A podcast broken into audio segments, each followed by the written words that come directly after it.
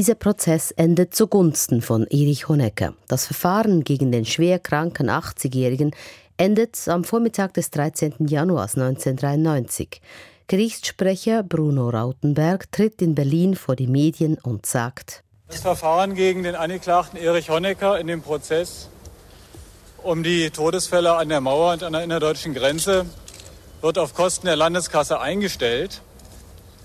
Der Haftbefehl gegen Herrn Honecker wird aufgehoben. Das Verfahren wird eingestellt, der Angeklagte ein freier Mann. Für viele Angehörige von Maueropfern ein Schlag ins Gesicht.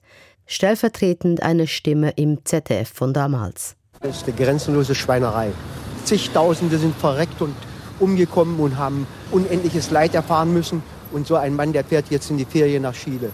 Er und andere Angehörige hatten sich Gerechtigkeit erhofft. Gerechtigkeit für die Maueropfer, für Menschen, die nichts anderes wollten als die DDR verlassen, Menschen, die einfach nicht eingesperrt sein wollten. Sie frustriert. Es gab aber auch Anhänger Honeckers, die durchaus zufrieden waren mit dem Urteil. Begonnen hatte der Prozess drei Monate zuvor, am 12. November 1992. Fast wäre Erich Honecker ihm ferngeblieben. Er hatte sich zusammen mit Frau Margot nach Moskau abgesetzt, lebte 17 Monate in der chilenischen Botschaft im Exil. Einem ARD-Fernsehteam sagte er damals, ja, er wolle nach Deutschland zurückkehren. Voraussetzung sei aber, dass dieser ungesetzliche Haftbefehl aufgehoben wird. Denn ich habe also nicht die Absicht, den Racheengeln mich zur Verfügung zu stellen. Aber es kam anders. Der Haftbefehl wurde nicht aufgehoben. Die deutsche Regierung bemühte sich vielmehr intensiv.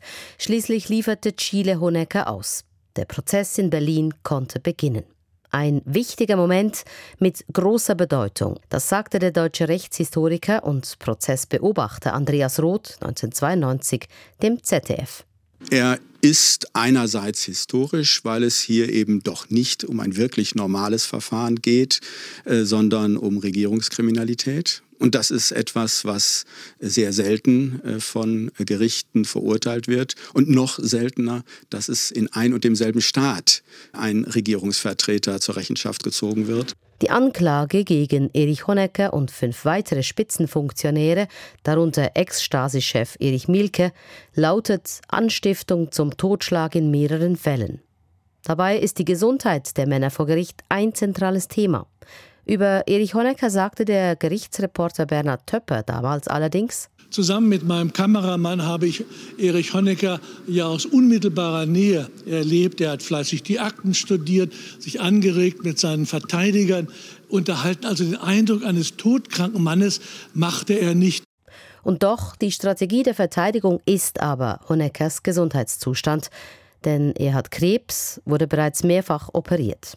Honecker sagt während der Prozesswochen wenig.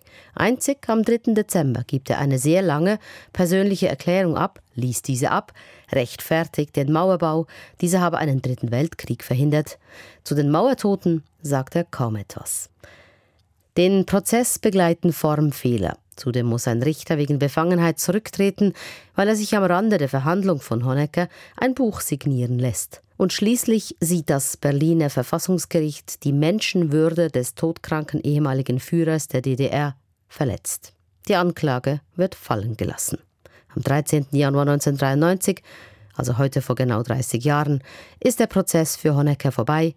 Er wird aus der Untersuchungshaft entlassen.